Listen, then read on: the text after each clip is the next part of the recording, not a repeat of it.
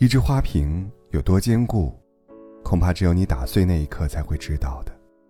然而那个时候，花瓶已不再是你眼中的美景，只剩残破。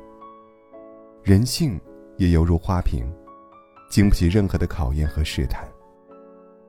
世界上有两件东西不能直视，一是太阳，二是人心。在人性面前，人们总是渺小的存在。一对年轻夫妻。感情很好，但妻子仍不放心丈夫的忠诚度，于是就让自己的闺蜜出马，考验丈夫是否花心。在一个中秋月圆之夜，妻子假装出差在外，闺蜜偶遇丈夫，于是闺蜜与丈夫双双中招，睡到了同一张床上，结果是夫妻离异。一个做房地产的老板，感激于一个部下的忠诚。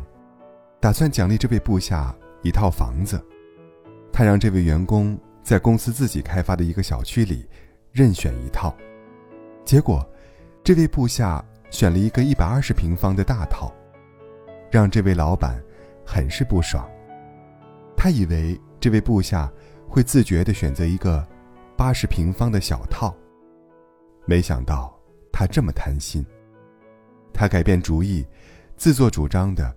送给这位部下一个八十平方的小套，于是，这位部下心怀不满，这位老板也失去了一个好员工。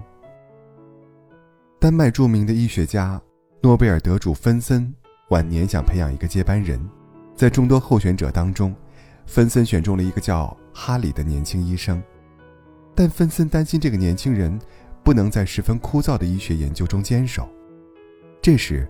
芬森的助理乔治提出建议，让芬森的一个朋友假意出高薪聘请哈里，看他会不会动心。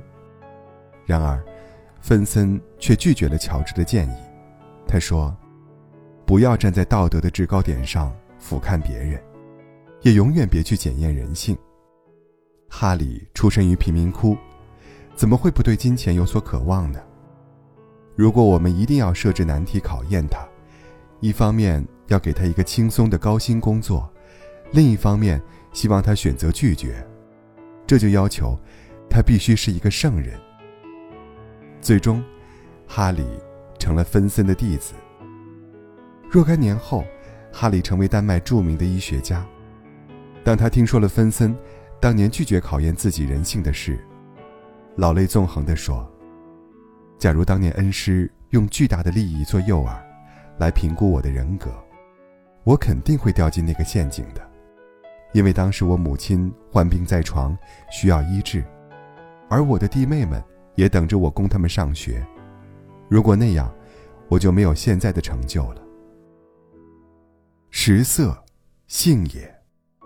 对一个试吃者端出美味，结果是可想而知的。人非圣人，皆有弱点。如果一个人总是想试探夫妻感情有多深，同学情谊有多真，哥们儿义气有多铁，久而久之，难免让这段感情生出铁锈，蒙住了以前的光泽。人性本就是有善有恶，矛盾且复杂的。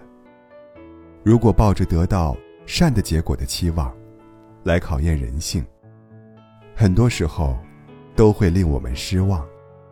这是很正常的，所以，千万别刻意去考验人性，因为人性是经不起考验的。